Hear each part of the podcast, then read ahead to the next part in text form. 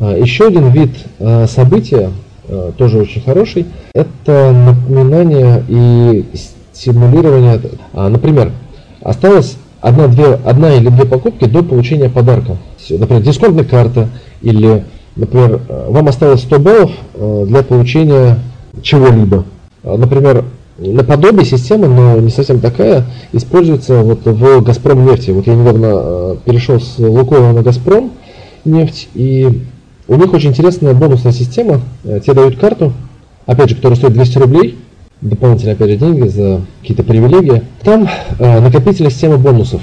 Э, тебе за каждую заправку, смотря сколько ты заправился, если ты заправился больше 1000 рублей, тебе идут экстра бонусы, тебе копятся баллы. 100 баллов это 10 рублей.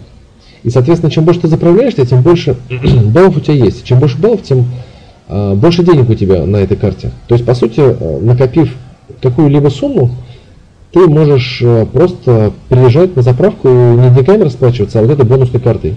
Вот, то есть тоже очень удобный такой азарт.